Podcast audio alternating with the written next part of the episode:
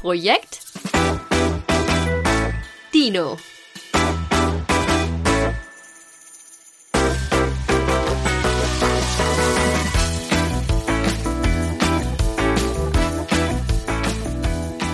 Ich habe ein Handtuch auf dem Kopf mit meinen Haaren drin und ich verstehe nicht, wie Menschen stundenlang mit diesem Gewicht auf dem Schädel rumrennen können.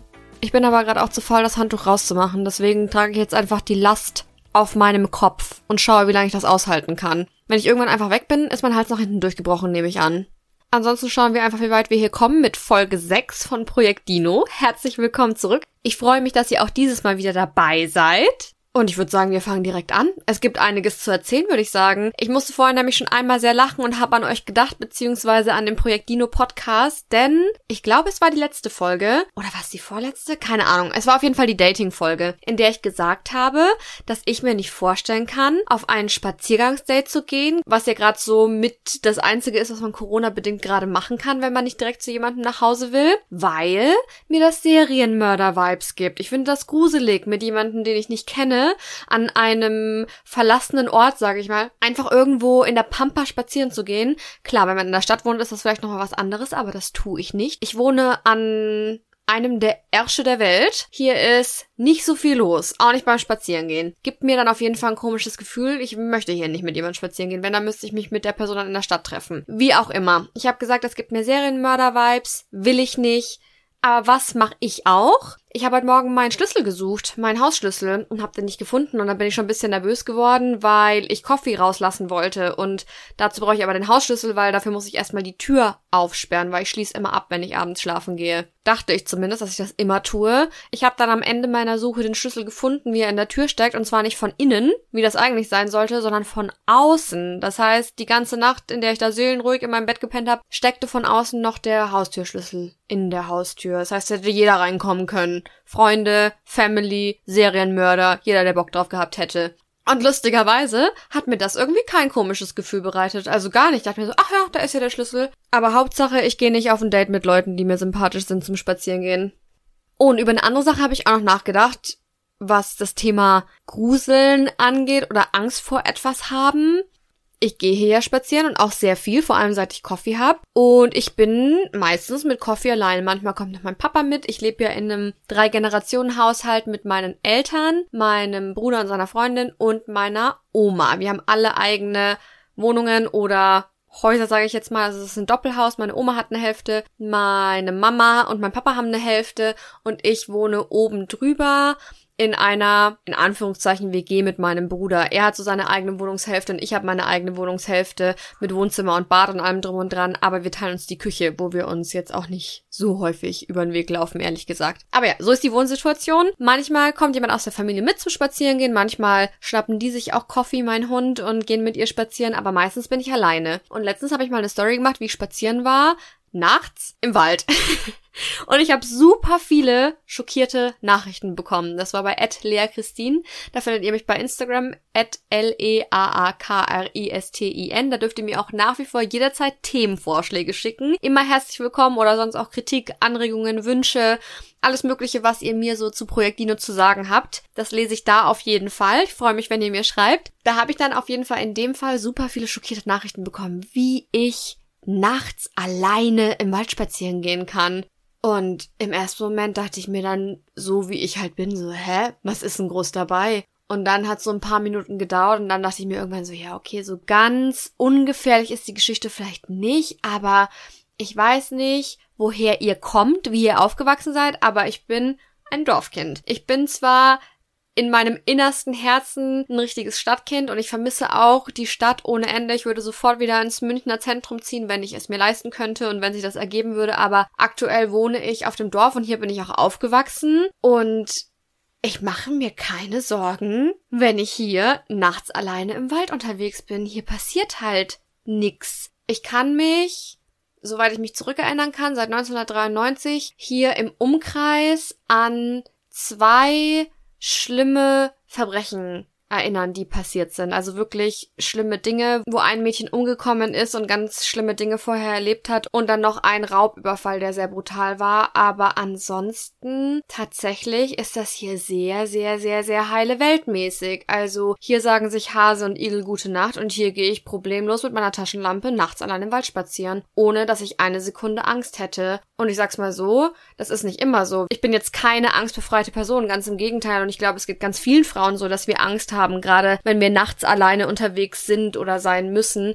Als ich noch in München gelebt habe, habe ich in einem Viertel gelebt, das jetzt nicht dafür bekannt ist, dass es sehr schön wäre. Ich habe einmal in Mosach gelebt und dann habe ich in Leim gewohnt. Und beide Viertel sind jetzt nicht die allerschönsten, das sind jetzt aber auch nicht so die sketchiesten Plätze, die man sich vorstellen kann oder Orte auf der Welt. Also München allgemein ist eine relativ sichere Stadt, sind aber trotzdem nicht die geilsten Viertel. Und wenn ich da dann mal irgendwie länger in der Agentur gearbeitet habe oder einfach später heimgekommen bin vom Arbeiten oder einfach so mal später heimgekommen bin und dann noch alleine von der S-Bahn oder von der Tramstation oder von der U-Bahn heimlaufen musste, da drehe ich mich innerhalb von einer Minute ungefähr 38.000 Mal um. Und ich kenne sehr wohl das Gefühl, Angst zu haben, nachts alleine irgendwo zu sein, aber nachts bei uns im Wald überhaupt nicht. Und ich habe mich ein bisschen gefragt tatsächlich, woran es liegt. Und ich glaube, ich habe die Lösung gefunden. Das liegt erstens daran, dass hier tatsächlich wirklich nicht viel passiert und ich mich relativ sicher fühlen kann hier. Klar, man ist nie sicher, es kann einem immer was passieren, aber die Wahrscheinlichkeit ist hier, glaube ich, relativ gering. Und ich gucke keine Horrorfilme. Ich schaue auch keine Psychothriller oder sehr selten. Ich höre keine Mord- und Totschlag-Podcasts. Ich halte mich so ein bisschen fern von diesen mörderischen Inhalten, sage ich mal. Ich habe nämlich schon relativ früh gemerkt, so in der Phase, wo man anfängt, Horrorfilme zu gucken, das ist ja meistens so in der frühen Jugend, dass ich das überhaupt nicht vertrage. Ich werde so paranoid von Horrorfilmen. Was haben wir denn da so geguckt? So Klassiker, Texas Chainsaw Massacre, Silent Hill, dann auch so ganz krasse Klassiker, Cheapest Creepers, was haben wir noch geguckt? The Grudge, der hat mich richtig fertig gemacht. Ich glaube, der heißt der Fluch auf Deutsch. Und wann auch immer ich einen Horrorfilm geguckt habe, mit meinen Freunden zusammen. Ich konnte wochenlang nicht mehr schlafen. Ich konnte schon als Kind, wenn ich mal X-Factor geguckt habe. Heißt das X-Factor oder ist das die ist X-Factor diese Sängerserie, Show, Musik, Talentshow? Ist das beides? Mit diesem Typen, der immer so Geschichten einleitet und danach muss man raten, ob die erfunden sind oder wahr. Und da gab's dann mal so eine Geschichte, wo ein Mann seine Frau lebendig in der Wand eingemauert hat und da hatte ich jahrelang Albträume von. Horrorfilme das gleiche und ich guck keine Horrorfilme mehr. Ich mag schon keine Filme, wo irgendwie total brutale Szenen drin sind, selbst wenn das kein Horror ist. Und seitdem ich das nicht mehr gucke, bin ich eigentlich relativ schmerzbefreit, wenn ich hier in meiner heilen Welt nachts alleine unterwegs bin, muss ich sagen. Ich habe auch kein Problem, nachts über den Friedhof zu laufen, das haben ja auch manche Leute. Der liegt nämlich hier teilweise auf meiner Strecke zum Nachhause gehen und wenn ich außen rumlaufen würde, bräuchte ich zehn Minuten länger, da laufe ich lieber über den Friedhof. Ich finde das super friedlich, da habe ich auch gar keine Angst, dass mir was passiert. Also entweder bin ich naiv oder einfach nur schmerzbefreit. Aber das sind so die Gedanken, die mir durch den Kopf gingen, nachdem ich diese Serienmörder-Vibe-Geschichte erzählt habe. Ah, eine Sache habe ich aber gehört in den letzten Tagen, die ich super interessant fand, die ich euch auch empfehlen kann. Das ist der Sekten- und Kulte-Podcast. Das ist unbezahlte Werbung. Ich habe den einfach irgendwie bei Spotify letztens gefunden, habe ein paar Serien durchgehört, beziehungsweise Folgen durchgehört und fand den super, super interessant. Ich interessiere mich ja eh für diese ganzen geschichtlichen Podcasts und da geht es auch um die Entstehung von bestimmten Sekten. Es geht hauptsächlich um diese Kultführer, Sektenführer, wie die Kindheit war, wie die aufgewachsen sind, wie sowas überhaupt entsteht. Super interessant. Also Sekten und Kulte kann ich euch ans Herz legen. Ihr fragt ja immer wieder nach Podcast-Empfehlungen. Ich mag nicht so gern, wie der gesprochen ist, ehrlich gesagt. Also das ist nicht so ganz mein Ding, aber trotzdem sind die Geschichten super interessant. Also kann ich euch nur empfehlen. Und ich sehe gerade, dass ich am Bein einen riesengroßen Bluterguss bekomme und mein Knie extrem anschwillt, weil ich gerade in der Dusche ausgerutscht bin, als ich mit meinen Dino T-Rex Armen die Tür zuziehen wollte, die Coffee aufgestupst hat mit ihrer Nase, dann bin ich in der Dusche fast erfroren, stand noch so mit einem Bein halb in der Dusche und anscheinend hatte ich Seife unterm Fuß oder Shampoo oder weiß der Kuckuck was, hab die Türklinke gerade so erwischt mit Schwung und wollte zurück in die Dusche, rutsche mit diesem in der Dusche stehenden Bein aus und knall mit dem äußeren Bein komplett auf den Badewannenrand. And it hurts. Und es wird blau und es wird dick. Aua. Und ich merke schon, dass meine Gedanken wieder all over the place sind. Wahrscheinlich rede ich auch wieder so schnell, dass meine Oma sagen würde, Christine, ich verstehe nicht, was du sagst, wenn du so schnell redest. Okay, ich atme einmal kurz durch. Und dann würde ich sagen, ziehen wir mal ein Thema für heute, oder? Ich finde es auch gut, dass ich immer sage wir. Ich habe das Gefühl, ihr sitzt hier alle mit mir und wir haben einen kleinen Plausch zusammen, was natürlich Schmarrn ist. Aber das wäre cool, wenn wir das irgendwann mal auf die Beine stellen könnten, dass wir uns irgendwie sehen in so einem Podcast-Rahmen, das würde mich freuen. Das fände ich cool weil ihr immer alle so lieb seid. Also diese Lea Christine Geschichte mache ich ja noch nicht so lange und Projekt Dino auch nicht, aber ich kenne ganz viele von euch über diese ganze Pferdesache, also über der des Mero bei Instagram und wann immer ich jemanden von euch kennenlerne, ihr seid alle so herzlich und lieb und nett und ich freue mich immer jedes Mal so doll. Ich hoffe, wenn Corona halbwegs überstanden ist, beziehungsweise ich will immer sagen vorbei, aber Corona wird nicht vorbei sein, weil das einfach eine globale Pandemie ist und wir werden dann nur irgendwann lernen, mit der Pandemie zu leben, aber wenn wir irgendwann wieder so zu einem halbwegs normalen Leben zurückgekehrt sind, würde es mich freuen, wenn wir uns mal irgendwo sehen. Beziehungsweise, sorry, mein, meine Gedanken springen hier von A nach B, das könnt ihr euch gar nicht vorstellen, gleich raucht's mir aus den Ohren. Wir hatten bei 9,0 einen Live-Podcast gemacht. Ich werde mal eine Abstimmung machen in der Lea Christine Story bei Instagram, ob wir vielleicht auch mal so einen Live-Podcast für Projekt Gino machen, wo ihr einfach mal sagen könnt, was euch auf dem Herzen liegt, wo ihr Fragen stellen könnt, wo ihr Themenvorschläge bringen könnt. Und zwar hatten wir das gemacht bei Clubhouse. Ich muss euch ganz ehrlich sagen, Clubhouse ist nicht so wirklich meine App. Es gibt ganz viele Dinge, die mich an der App extrem stören. Ich höre selber sehr wenig Talks bei Clubhouse und ich glaube auch, dass Clubhouse eine relativ kurze Halbwertszeit haben wird hier in unseren Kreisen, in unseren, wie soll ich das nennen, in unserem Social Media Universum, weil es einfach viel zu viele negative Aspekte gibt und nach wie vor so krass möchte gern exklusiv gehalten ist, weil die App ja zum Beispiel nicht für Android-User zugänglich ist, was absolut schwachsinnig ist, wenn man den europäischen Markt betrachtet, weil im Gegensatz zu den USA gibt es hier halt einfach sehr viele Android-User und dann eine App auf den Markt zu bringen, beziehungsweise hier zu pushen, die nur für Apple-User zugänglich ist,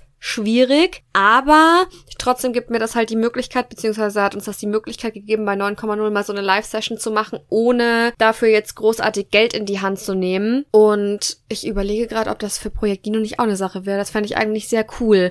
Und dann würde ich das genauso machen wie bei 9,0, dass ich danach die Folge einfach veröffentliche, weil ich nicht möchte, dass das irgendwie eine exklusive Geschichte wird, wo nur die Leute exklusiv dabei sein können, die halt ein iPhone haben oder die halt die App haben oder die eine Einladung für die App haben und so weiter und so fort fort. Ich glaube, ihr wisst, was ich meine. Aber ich finde, wir könnten das trotzdem machen. Einfach mal so als Versuch, weil dann haben wir wenigstens so ein bisschen die Möglichkeit zu sprechen. Ich würde das auch gerne über Instagram machen. Da kam bei 9,0 auch die Frage, ob man das nicht über Instagram machen kann. Aber der Ton ist bei Clubhouse verhältnismäßig richtig gut und selbst da war es schon extremst schwer, einen guten Ton hinzubekommen. Ich weiß nicht, wer die Live-Folge von euch bei 9,0 gehört hat, bei unserem anderen Podcast. Das ist wirklich nicht so einfach. Aber das hat man halt dann, wenn man keine professionellen Programme hat für sowas, für so Live-Übertragungen. Und dann könnte man einfach mal ganz ungezwungen von Wohnzimmer zu Wohnzimmer quatschen. Ich glaube, das machen wir. Ich überlege mir einen Tag, ich überlege mir eine Uhrzeit und gebe euch dann bei Instagram bei @lea_christine Bescheid und dann hoffe ich, dass ich ein paar von euch da hören werde und dass wir uns mal persönlich in Anführungszeichen austauschen können, auch wenn wir uns nicht sehen können. Das wäre cool. Da würde ich mich freuen.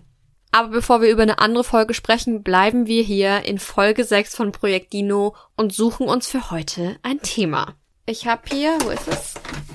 Meine Blätter noch vom letzten Mal, wo ich die verschiedenen Themen draufgeschrieben habe. Eins, zwei, hier ist es. Und mach einfach wieder die Augen zu und fahre hier drüber. Und stopp. Okay. Ich lese euch einfach wieder die Nachricht vor. Das ist auch diesmal eine kürzere Nachricht, die kann ich euch ganz vorlesen. Liebe Christine, erstmal vielen Dank für deinen Podcast. Ich bin ziemlich am Anfang zufällig drauf gestoßen und hängen geblieben und ich bin schon gespannt, was da noch kommt. Das bin ich auch, muss ich euch ganz ehrlich sagen. Genau wie du suche ich mich aktuell selbst und finde deine Reise deshalb sehr interessant. Verrätst du uns einmal, wie genau deine Suche nach dir selbst aussieht, beziehungsweise diese Selbstfindung an sich? Ich habe manchmal das Gefühl, ich weiß gar nicht, wonach ich konkret suchen soll und da würde es mir helfen, wenn ich mal deinen Ansatz hören würde, beziehungsweise einfach ein bisschen was zu deinen Methoden. Liebe Grüße, viel Erfolg bei der Suche und vielen Dank für deine Zeit. Vielen lieben Dank für die liebe Nachricht erstmal und ein interessantes, viel nachgefragtes Thema. Bei diesen Fragen überlege ich mir immer, beziehungsweise frage ich mich, ob ich denn eigentlich qualifiziert bin, Tipps zu geben. Wir hatten das schon in einer letzten Folgen, dass ich mich nicht so wirklich in dieser Life Coach Mentoring Schublade sehe. Aber ich kann euch vielleicht einfach mal sagen, was so zu meiner Routine in Anführungszeichen gehört. Ich muss gleich vorweg sagen, ich habe keine feste Routine, weil ich ein sehr sprunghafter und teilweise auch inkonsequenter Mensch bin. Also inkonsequent, was meine Tagesabläufe angeht. Ich brauche extrem viel Abwechslung, weil ich mich sehr schnell langweile auf ganz vielen Ebenen, sowohl jobtechnisch als auch was meine Freizeitgestaltung angeht. Und es fängt aber auch schon bei Dingen an wie bei meiner Tagesgestaltung. Also ich würde zum Beispiel die Krise bekommen, wenn ich jeden Tag zur gleichen Uhrzeit aufstehen würde und jeden Morgen das gleiche machen müsste. Das war mir ehrlich gesagt gar nicht so bewusst, bis ich selbst halt mal überlegt habe, wie möchte ich meine Tage gestalten? Wie möchte ich tatsächlich auch diesen Selbstfindungsprozess gestalten? Denn ich habe eine Zeit lang ganz, ganz, ganz, ganz viel dieses Thema Morgenroutine bei anderen Menschen verfolgt. Also wie gestalten Menschen, die ich zum Beispiel inspirierend finde, ihren Tag? Stehen die jeden Tag um 5 Uhr auf und machen dann erstmal Fitness oder schlafen die jeden Tag aus oder haben die überhaupt ein Konzept dafür oder oder oder. Und dann kommt man halt so vom einen Morgenroutine-Video aufs andere Morgenroutine-Video. Und ich dachte mir so, hm, Vielleicht, gerade weil ich auch eine Zeit lang echt krasse Schlafprobleme hatte, würde mir das ja helfen, wenn ich einfach so eine feste Morgen- und eine Abendroutine habe, dass ich einfach weiß, okay, jetzt wird aufgestanden und irgendwann jetzt wird ins Bett gegangen und das funktioniert am besten so, so, so oder so. Und dann habe ich mir eine Liste geschrieben mit Dingen, die ich direkt morgens machen will. Von einem Liter Tee trinken über erstmal mein Gesicht ordentlich waschen bis hin zu einer halben Stunde Yoga und dann gehe ich draußen die Tiere im Wald streicheln und und ein Musical singen und dann wird mein Leben ganz amazing. So ungefähr könnt ihr euch das vorstellen. Und ich habe das Ganze zwei Tage durchgezogen und am dritten Tag habe ich ausgeschlafen, danach mir einen Kaffee runtergeschüttet und habe erstmal nochmal drei Stunden E-Mails im Bett gemacht. Eine Sache, die ich eigentlich komplett ablegen wollte, denn mein Problem ist so ein bisschen, dass ich dazu neige, erstens mal zu viel zu arbeiten, unstrukturiert zu arbeiten und, und dann auch ineffektiv zu werden in meiner Arbeitsweise. Ein Punkt zum Beispiel wäre, dass ich morgens aufwache. Normalerweise, wenn ich mir keinen Wecker stelle, wache ich so um 8 Uhr auf. Und dann, anstatt einfach erstmal in Ruhe aufzuwachen, mir ein Frühstück zu machen, egal wie das aussieht, vielleicht wirklich kurz zehn Minuten in mich zu investieren im Sinne von, ich dusche erstmal oder lese vielleicht zehn Minuten in einem Buch oder lese zehn Minuten Online-Zeitung oder oder oder nee, anstatt dass ich einfach mal kurz erstmal aufwache und klarkomme, direkt Handy in die Hand, WhatsApp checken, E-Mails checken, E-Mails beantworten, Rechnungen überweisen, weiß der Kuckuck was. Also einfach kein gesunder und angenehmer Start in den Tag. Das wollte ich ablegen. Hat zwei Tage lang geklappt. Mittlerweile klappt das relativ gut tatsächlich, aber ich musste mich da auch erstmal ein bisschen eingrooven und ich musste auch erstmal verstehen, dass ich kein Mensch für Morgenroutinen bin. Ich bin nicht der Typ, der morgens aufsteht und Musicals singt und detoxt und erstmal noch ein bisschen die Welt verbessert, bevor er in seinen Arbeitsalltag startet. Aber ich schaffe es jetzt mittlerweile morgens nicht direkt auf mein Handy zu scheinen, was für mich schon ein sehr großer Fortschritt ist. Das ist für andere vielleicht ein kleiner Fortschritt, aber das macht nichts. Solange ich damit zufrieden bin, ist das völlig okay, dass ich diesen Fortschritt für mich mache. Da muss man sich ja auch nicht immer mit anderen Leuten vergleichen. Ich habe dann also relativ schnell gemerkt, okay, diese Morgenroutinen, das ist nichts für mich, weil ich mich dann zu sehr unter Druck setze. Ich habe dann schon gar keinen Bock aufzustehen, weil ich weiß, okay, ich muss jetzt irgendwie so einen 10-Punkte-Plan durchführen, bevor ich überhaupt mal anfangen kann mit meinem normalen Alltag. Also habe ich das so ein bisschen minimiert. Ich habe eher dann so ein paar Regeln aufgestellt im Sinne von, was ich nicht mache, anstatt festzulegen, was ich auf jeden Fall machen will. Zum Beispiel nicht aufs Handy gucken. Erstmal mit Coffee rausgehen, bevor ich irgendwas anderes mache und erstmal Coffee füttern. Das ist eh gut. Coffee hat mir extrem geholfen, strukturierter zu sein. Erst erstens, weil ich aufstehen muss morgens. Ich kann nicht mehr bis elf schlafen und dann dafür bis nachts um drei arbeiten am Abend, sondern ich habe da einfach schon so eine Grundroutine drin. Das ist so mein erster Step, den ich mache. Das kann man ja natürlich auch ohne Hund machen. Wenn man sagt, okay, das würde mir total helfen, wenn ich früh erstmal frische Luft schnappe, dann sage ich halt, okay, ich stehe auf und ich muss noch gar nichts machen. Ich muss mir einfach nur irgendwie einen Mantel überwerfen und Schuhe anziehen. Ich muss ja noch nicht mal die Zähne geputzt haben oder einen Kaffee getrunken haben. Ich kann ja einfach rausgehen und einfach mal zehn Minuten laufen. Einfach mal zehn Minuten gehen, frische Luft schnappen, reinkommen, klarkommen, alles easy. Das könnte ich zum Beispiel machen. Das mache ich mit Coffee, weil ich ja auch ein bisschen die Verpflichtung habe, den Hund ordentlich zu versorgen und sie ordentlich zu bewegen. Und dann gehört zu meiner Morgenroutine ein Buch das ich von meiner Freundin Saskia bekommen habe. Das nenne ich das 6-Minuten-Tagebuch. Das ist keine Werbung, das hat sie mir gekauft. Das habe ich mittlerweile auch ganz vielen Freundinnen geschenkt. Was ein Tool ist, um so ein bisschen bewusster zu leben, würde ich sagen. Also da schreibt man morgens drei Minuten rein und abends drei Minuten rein. Ich habe Phasen, da schreibe ich drei Wochen am Stück ganz zuverlässig jeden Morgen und jeden Abend rein. Dann liegt das Ding wieder zwei Monate in der Schublade. Auch nichts, wo ich mich kontinuierlich dran halte. Aber das ist so eine Sache, die mir sehr gut hilft, ein bisschen bewusster in den Tag zu starten und zu gucken, okay, wie soll mein Tag aussehen, wie sah mein Tag am Ende aus, für was bin ich dankbar, da kann man verschiedene Sachen reinschreiben, da kann man verschiedene Ziele festhalten und so weiter und so fort. Das hilft mir sehr gut, ein bisschen bewusster zu sein und ich finde, Bewusstsein ist so das wichtigste Thema, was das Thema Selbstfindung angeht. Also einfach überhaupt mal zu wissen, wo stehe ich überhaupt, was ich sehr schwierig finde, wo will ich hin, warum will ich dahin, will ich da wirklich hin oder denke ich nur, dass ich dahin will, das hatten wir ja schon mal besprochen. Das hilft mir auf jeden Fall.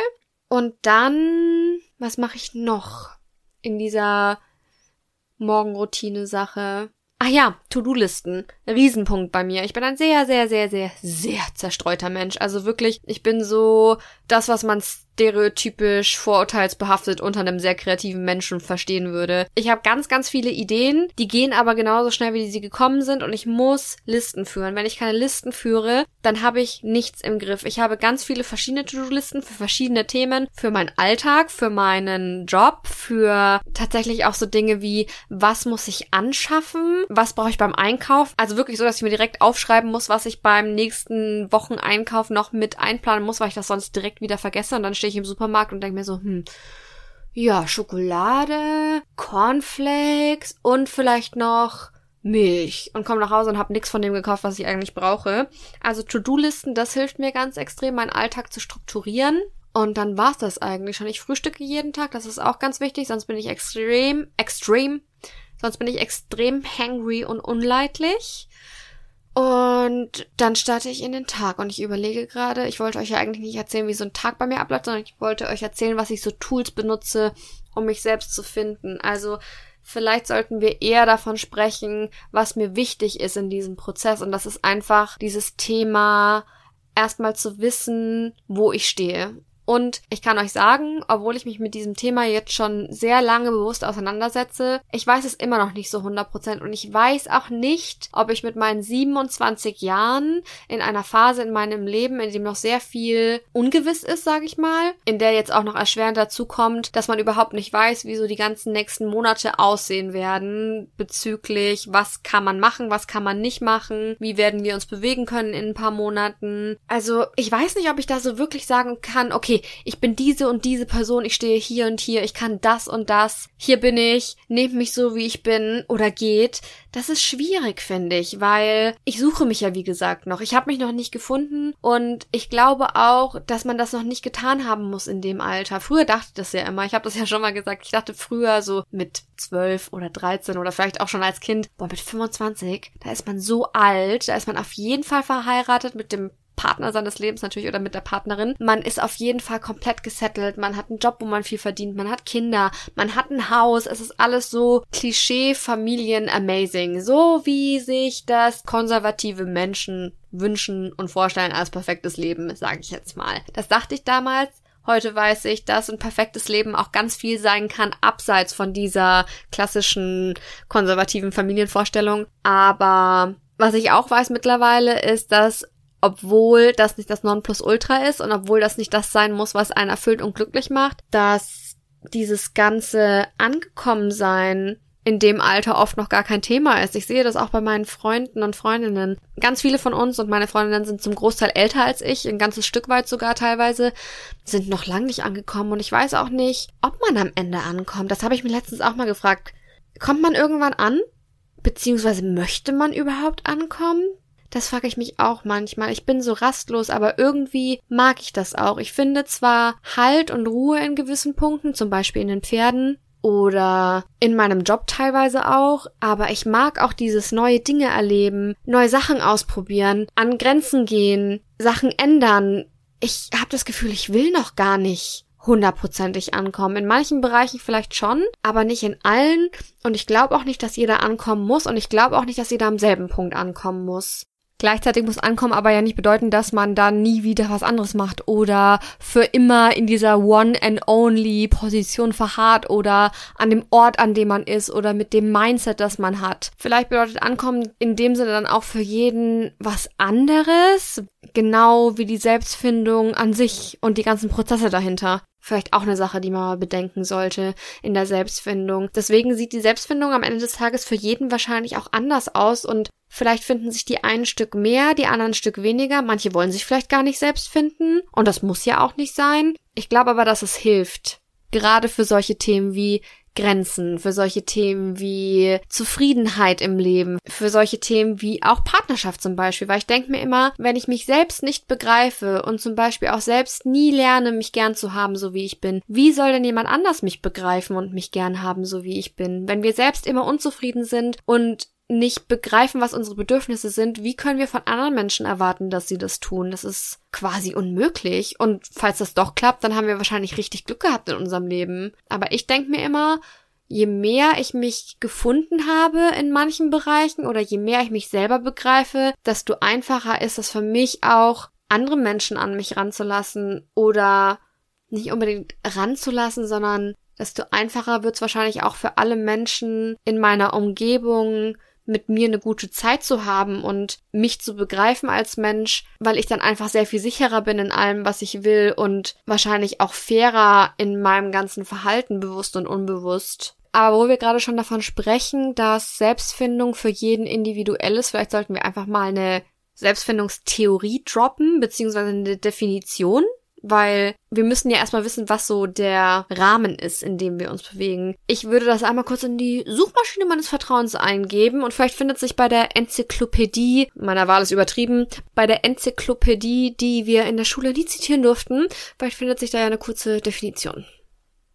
Okay. Hier steht, Selbstfindung ist ein Begriff aus der Entwicklungspsychologie. Er beschreibt einen in der Pubertät beginnenden Prozess, durch den ein Mensch versucht, sich in seinen Eigenheiten und Zielen zu definieren, vor allem in Abgrenzung von der Gesellschaft und ihren Einflüssen. Und drunter ist ein Bild von jungen Erwachsenen aus dem Jahr 2007. Super. Aber das ist doch gut, das können wir auch schon mal festhalten. Wir merken, dass es eine sehr weit gefasste Definition ist, was auch wichtig ist, weil wir alle kann es immer wieder wiederholen, unterschiedlich sind. Am Ende des Tages sind wahrscheinlich die wenigsten und die kleinsten Bruchteile allgemeingültig, was solche Theorien, Methoden und so weiter angeht. Aber wir halten fest, es ist ein Prozess, was wir auch schon gesagt haben. Man fängt irgendwo an und die einen kommen schneller voran, die anderen langsamer. Manche machen kleine Schritte, manche machen große Schritte. Jeder kann in eine unterschiedliche Richtung gehen, aber am Ende des Tages geht es bei der Selbstfindung darum, sich selbst zu definieren, sich selbst einfach zu verstehen. Zu verstehen, warum fühle ich, wie ich fühle, warum denke ich, wie ich denke, warum reagiere ich auf Dinge so und nicht anders? Möchte ich der Mensch sein, der ich bin? Wenn nein, kann ich mich ändern? Und wie? Was bedeutet das für einen Aufwand? Und wo möchte ich am Ende stehen? mit dem, wie ich bin. Und vor allem finde ich interessant, dass da noch dabei steht, dass das in der Abgrenzung zur Gesellschaft und den Einflüssen geschieht, weil genau das ist das, womit ich am meisten konfrontiert bin, abgesehen von meinen eigenen Gefühlen und wie es mir damit geht, zu merken, okay, warum tue ich Dinge? Also warum fühle ich mich so, wie ich mich fühle? Warum handle ich so, wie ich handle? Handle ich so, weil ich so handeln möchte? Oder handle ich so aufgrund von kulturellen, gesellschaftlichen, familiären Einflüssen. Ist es Erziehung? Ist es Kultur? Ist es intrinsische Motivation oder wie gesagt extrinsische? Also intrinsisch bedeutet von innen heraus, extrinsisch bedeutet von außen. Was mir da aufgefallen ist, man sollte da vielleicht nicht unbedingt bewerten, weil nur weil man etwas aus gesellschaftlichen und kulturellen Gründen tut, heißt das nicht automatisch, dass es schlecht ist. Es kann zum Beispiel auch sein, dass meine intrinsische Motivation in Anführungszeichen die schlechtere Wahl ist als das, was die Gesellschaft uns zum Beispiel vorlebt. Ganz oft ist es aber auch so, dass ich mir denke, wow, ich mache manche Sachen echt einfach nur, weil ich das so vorgelebt bekommen habe und eigentlich geht's mir damit überhaupt nicht gut. Zum Beispiel irgendwelche Dates zu haben, einfach nur damit man nicht alleine ist. Oder in Beziehungen zu bleiben, weil man denkt, hm, ja, aber sonst finde ich vielleicht nie wieder jemanden und lieber bin ich hier mit der Person, bevor ich dann ganz allein bin. Oder ganz banales Beispiel, zum Waxing zu gehen. Eigentlich hasse ich das. Aber warum mache ich das? Weil ich von klein auf anerzogen bekommen habe durch die Gesellschaft, dass erwachsene Frauen keine Körperbehaarung zu haben haben, abseits vom Kopf, also Kopfhaare, Augenbrauen, Wimpern, aber ansonsten bitte überall schön glatt, was mache ich? Renne regelmäßig zum Waxing, schmeiße einen Haufen Geld raus und zwar nicht, weil ich mich mit Haaren irgendwie eklig fühle, sondern weil ich das Gefühl habe, ich müsste das machen. Eine Sache, die mich immer noch aufregt wird langsam besser, aber grundsätzlich immer noch ein Thema bei mir. Und daran merke ich zum Beispiel, dass diese Selbstfindung auf so krass vielen Ebenen stattfindet. Da geht es nicht nur darum, wer bin ich als Mensch, sondern auch, wie verhalte ich mich als Mensch in ganz kleinen Bereichen, aber auch in ganz großen Bereichen, also im großen Ganzen und in den kleinsten Verhaltensmustern. Es ist ein unglaublich großes Feld mit der Selbstfindung und ich verstehe dass das überfordernd sein kann. Und ich sage es euch ganz ehrlich, ich bin auch ganz viel überfordert. Und gerade weil ich in solchen Momenten dazu tendiere, mir zu viel Druck zu machen, habe ich das gleich gemacht wie bei der Morgenroutine. Ich habe einfach den Druck rausgenommen. Und stattdessen habe ich mir gedacht, gut, Christine, was willst du eigentlich und wie kommst du dahin? Ich möchte mich selbst finden. Gleichzeitig möchte ich dabei keinen Druck haben und eine gute Zeit haben und einfach irgendwie eine Verbesserung spüren. Also nicht im Sinne von Selbstoptimierung, das finde ich ganz schwierig, weil ganz viele Leute setzen Selbstfindung mit Selbstoptimierung gleich. Aber Selbstfindung bedeutet nicht, dass das Leben mit einem Sixpack und einem Green Smoothie jeden Morgen besser wird, sondern Selbstfindung bedeutet für mich persönlich, dass man sich selbst als Mensch begreift und dadurch zu mehr Lebensqualität findet und mehr Glück und mehr Zufriedenheit in seinem Leben. Und die finde ich für mich zum Beispiel darin, dass ich mich morgens und abends hinsetze und teilweise halt in mein Tagebuch da reinschreibe, in dieses Sechs-Minuten-Tagebuch, dass ich mir ganz bewusst Zeit nehme, ohne irgendwie eine zeitliche Vorgabe im Sinne von, okay, das muss jeden Morgen eine Stunde sein, sondern vielleicht auch einfach nur einmal die Woche oder lass es alle zwei Wochen sein oder lass es vielleicht auch manchmal zweimal am Tag sein, in der ich mich hinsetze und überlege, hey, Christine, wie geht's dir eigentlich? Da bin ich nämlich sehr, sehr schlecht drin gerade weil ich so ein Mensch bin, der dazu tendiert, immer zu sagen, ja, hey, eigentlich ist alles super, weil ich bin gesund, ich habe ein Dach über dem Kopf, ich habe ausreichend zu essen, ich habe eine tolle Familie, ich habe tolle Freunde. Es gibt eigentlich nichts, worüber ich mich beschweren kann. Deswegen geht's mir gut. Punkt aus Ende. Ich erlaube mir ganz, ganz wenig traurig zu sein. Ich erlaube mir eigentlich gar nicht schlecht drauf zu sein, weil ich mir immer denke, ey, ganz ehrlich, es gibt so viele Menschen auf der Welt, denen es schlecht geht. Und objektiv betrachtet gibt es für dich keinen, Christine. Also reiß dich zusammen und sei gut drauf. Hat ganz viele Jahre funktioniert. Ich glaube, so bis ich 25, 26 war. Und ich habe mir das auch abgenommen, dass ich gut drauf bin immer. Ich habe mir das wirklich geglaubt. Und ich bin auch ein Mensch, der grundsätzlich viel gute Laune hat. Worüber ich sehr dankbar bin. Aber kein Mensch auf der Welt ist immer gut drauf. Das gibt es de facto nicht. Wir sind keine Maschinen. Wir sind nicht in der Lage, immer gut drauf zu sein, nie traurig zu sein, nie frustriert zu sein ich habe auf jeden Fall ganz lange geglaubt, dass ich nicht schlecht drauf sein darf. Und irgendwann bin ich vor einem Jahr oder so mal auf einen Begriff gestoßen, beziehungsweise auf eine Beschreibung und die nennt sich Toxic Positivity. Also eine toxische Positivität, um es mal Wort für Wort zu übersetzen. Und Toxic Positivity beschreibt genau diese Sache, dass man sich selbst nicht erlaubt, schlecht drauf zu sein und egal wie es einem eigentlich geht, man immer sagt, ich fokussiere mich einfach aufs Gute. Nee, also ich sehe in allem das Gute, was tatsächlich auch eine Gabe sein kann, beziehungsweise was eine gute Sache ist, wenn man optimistisch ist. Aber es kann zu einem Level kommen, bei dem dieses Ganze, ich fokussiere mich einfach aufs Positive, toxisch wird und schlecht und sich im Endeffekt dann langfristig negativ auswirkt und dann irgendwann kommt das alles hoch und das habe ich so erlebt. Das habe ich dann durch den Hörsturz gemerkt. Ich hatte vor zwei Jahren einen Hörsturz, wo mein Körper einfach gesagt hat, gut, jetzt ist Schluss, jetzt reicht's das ist zu viel Stress, das ist mir zu viel von allem. Und das, obwohl ich bis dato wirklich der festen Überzeugung war, mir geht's gut, alles gut, kein Problem, ich schaff das, ich arbeite noch mehr, ich kümmere mich noch mehr um die Pferde, ist kein Problem, dass alle ständig krank sind, es ist kein Problem, dass dieses, das und jenes passiert, weil eigentlich geht's mir gut, alles easy, ich habe das immer so ein bisschen auf die leichte Schulter genommen, weil ich halt immer versucht habe, das Positive in allem zu sehen und mir immer eingeredet habe, ich habe keinen Grund und auch ein bisschen, ich habe nicht das Recht, traurig oder schlecht drauf zu sein. Und das ist dann, wie gesagt, zu diesem Punkt gekommen, wo diese positive Grundeinstellung ungesund wurde, weil im Endeffekt ist das, was man damit macht, immer nur beschwichtigen und auch Dinge, die man eigentlich verarbeiten sollte, mit denen man sich befassen sollte, zu verdrängen. Was übrigens auch passiert, wenn andere Menschen die eigenen Probleme nicht ernst nehmen. Also ich habe meine Probleme nicht ernst genommen und dann kann es aber ja genauso gut sein, dass andere Leute sagen, ach komm, ist doch halb so wild. Egal wie es dir geht. Die Leute sagen immer, reiß dich zusammen. Alles wird gut. Du musst das Positive sehen. Schau mal, uns geht's doch eigentlich gar nicht so schlecht. Was de facto wirklich stimmt, wenn wir uns mit dem Großteil der Menschheit beschäftigen, beziehungsweise mit dem großen Ganzen beschäftigen und unsere Probleme in den Kontext setzen, dann geht's uns bestimmt sehr gut. Aber trotzdem müssen wir uns erlauben, mal schlecht drauf zu sein, mal traurig zu sein, mal frustriert zu sein und vor allem uns mit Dingen auseinanderzusetzen, warum sie uns traurig machen, wie sie uns traurig machen und wie wir damit umgehen können, weil immer dieses, das wird schon, stell dich nicht so an, alles wird gut, du darfst nicht traurig sein, anderen geht's viel schlechter, das ist auf Dauer Gift für den Körper. Da spreche ich aus Erfahrung. Weil unser Gemütszustand einfach, wie ich das gerade auch schon gesagt habe, nicht konstant gleich sein kann. Je nachdem, in welcher Situation wir sind, welche äußeren Faktoren gerade eine Rolle spielen, kann unser Gemütszustand sich ändern und das müssen wir in einem gewissen Maße auch zulassen und das halt nicht verdrängen oder versuchen, manche Sachen einfach auszublenden. Vor allem nicht, wenn das dann so wird wie bei mir, dass man so den kleinsten Anflug von Traurigkeit hat und direkt das im Keim erstickt und sich selbst so gute Laune verschreibt, dann ist man so, nee, komm, Christine, du weißt, was dir gut tut, du machst jetzt das und das und das, danach geht's dir super gut. Es wird auf Dauer nicht funktionieren. Und das war für mich auch ein Punkt, an dem ich dann im Endeffekt zwangsläufig ansetzen musste im Rahmen der Selbstfindung, weil es halt einfach nicht mehr so funktioniert hat, wie ich mir das gewünscht hätte, beziehungsweise einfach, wie ich es mein ganzes Leben gemacht habe und wie ich auch dachte, dass es ideal für mich wäre, weil es hat ja lang geklappt und ich dachte ja, es wäre alles amazing. War es am Ende des Tages aber nicht.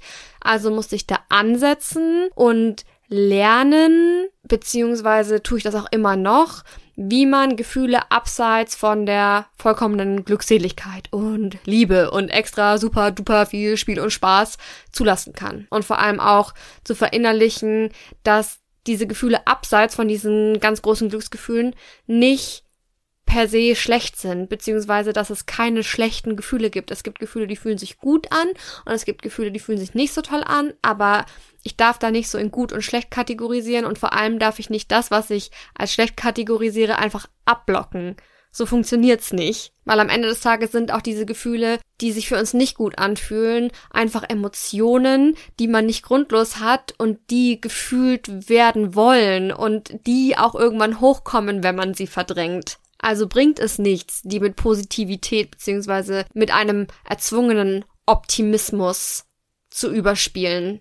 Deswegen ist es auch wichtig, dass man so Themen wie Toxic Positivity angeht, wenn man die bei sich wahrnimmt oder im Umfeld vielleicht auch. Es muss ja nicht immer sein, dass das Problem bei mir liegt. Vielleicht liegt das auch außerhalb. Aber wenn ich das merke, dass es da eins gibt, dann kann ich ja versuchen, das anzugehen. Also wenn ich merke, dass mir bestimmte Phrasen nicht gut tun, wie dieses Good Vibes Only zum Beispiel oder schlechte Laune bringt dich hier auch nicht weiter. Das sind so typische Toxic Positivity Phrasen, weil die einfach schlechte Gefühle, ich darf nicht schlechte Gefühle sagen, negative Emotionen, das ist einfach genau das gleiche nochmal umformuliert, sehr gut Christine, Gefühle, die sich nicht so toll anfühlen, einfach von vornherein kategorisch ausschließen. Dann kann ich ja überlegen, okay, was möchte ich stattdessen hören, was möchte ich stattdessen zu mir selbst sagen. Zum Beispiel, ich möchte mich gut fühlen, gerade geht es mir aber nicht gut, woran liegt das? Und was kann ich tun, damit es mir ernstzunehmend besser geht, beziehungsweise wie kann ich diese Gefühle, die sich für mich schwierig anfühlen, verarbeiten.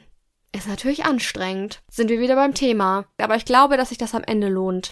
Nicht nur beim Thema Toxic Positivity oder Grenzen oder Prioritäten, sondern allgemein einfach, wenn man sich mit sich auseinandersetzt. Aber wie gesagt, das Thema Toxic Positivity kann ich euch ans Herz legen.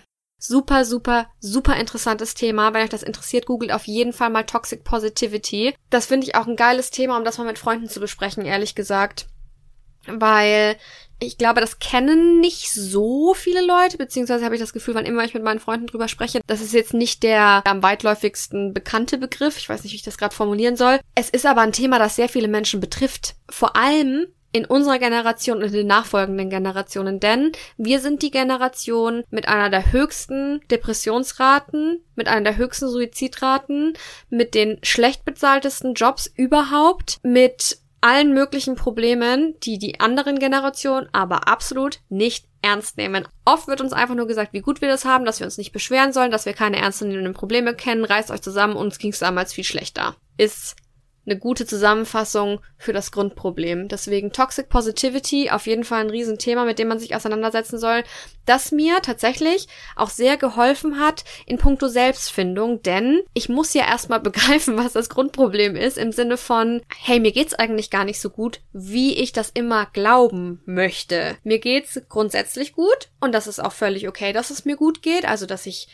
diese Grundbedürfnisse, die man eben erfüllt haben möchte, erfüllt habe. Aber hey, es ist trotzdem okay, traurig zu sein. Es ist trotzdem okay, frustriert zu sein. Es ist trotzdem okay, manchmal das Gefühl zu haben, dass man nicht mehr kann. Aber ich muss eben erstmal begreifen, dass ich mir das zum Beispiel verbiete. Das war eine Sache, die ich im letzten Jahr erstmal verstanden und verarbeitet habe, was mir sehr weitergeholfen hat. Und was mir auch einfach tatsächlich hilft, ist mir so Artikel zum Thema Selbstfindung durchzulesen oder einfach mal mich so durch ein paar YouTube-Videos zu klicken, ohne dass ich da jetzt irgendwelchen Punkteplänen folge oder so, sondern einfach alleine mal solche Begriffe zu lernen. Also das sind ja Themen, die aus irgendwelchen Forschungen hervorgehen, die Teil von Theorien sind. Und ich muss mich noch gar nicht mal mit diesen ganzen Theorien explizit auseinandersetzen, sondern ich muss einfach teilweise so Schlagworte finden, wo ich das Gefühl habe, hey, irgendwie triggert das was in mir, irgendwie löst das was in mir aus. Vielleicht sollte ich mich damit auseinandersetzen, wenn mir das irgendeine Art von Gefühl gibt, weil vielleicht betrifft mich das. Und dann gibt's Begriffe, da lese ich mich ein und denke mir so, hm, ja, betrifft mich vielleicht, aber ich habe gerade nicht den Nerv, mich damit auseinanderzusetzen, dann schiebe ich das weg. Dann habe ich aber vielleicht auch Worte, wo ich mich super gut reinlesen kann oder reinhören kann. Es gibt ja auch zu allem mittlerweile Podcasts.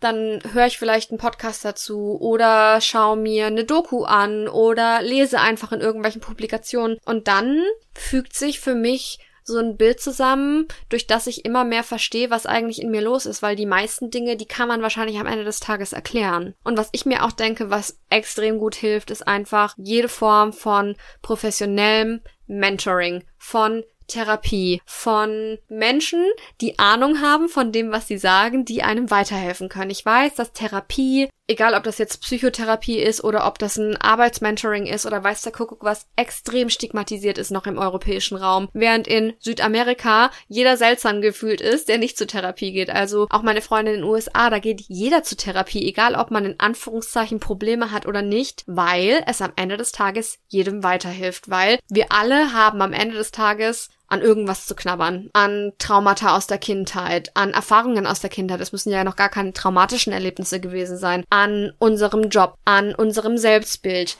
an was auch immer euch gerade in den Sinn kommt. Und ich wette, jedem von euch fällt mindestens eine Sache ein, wenn man ehrlich zu sich selbst ist, mit der man Probleme hat. Und da hilft es einfach extrem, wenn man jemanden hat, der individuell auf das eingeht, mit dem man Probleme hat und der einem auch einen Ansatz bieten kann, mit diesem Problem umzugehen. Ich mache zum Beispiel ein Mentoring, was meine Selbstständigkeit angeht, weil ich manchmal und in bestimmten Situationen einfach überfordert bin und merke, hey, das tut mir nicht gut, weil ich manche Sachen einfach nicht gut kann und mich dann ärger, weil ich mich teilweise viel zu viel reinstresse in meinen Job und extreme Zukunftsängste habe, die ich eigentlich in dem Ausmaß nicht haben muss. Klar, das ist auch immer gesund, einen gewissen Respekt vor seinem Job zu haben und auch die negativen Punkte nicht auszublenden, aber ich glaube, ihr versteht, was ich meine, wenn ich sage, dass ich in manchen Punkten einfach ein bisschen zu hysterisch bin und mir zu viele Sorgen mache und zu viel nachdenke. Und da hilft mir dieses Mentoring eben extrem krass weiter und genauso könnte ich mir vorstellen, vielleicht mal eine Psychotherapie anzufangen sagen, weil das, wie gesagt, extrem hilft, auch in diesem Thema Selbstfindung. Weil wir sprechen zum Beispiel in diesem Arbeitsmentoring auch ganz viel einfach über grundlegende Dinge, weil dieser Stress und diese Zukunftsangst, die werden ja von Dingen getriggert, die gar nicht unbedingt jetzt was mit dem Arbeitsleben zu tun haben.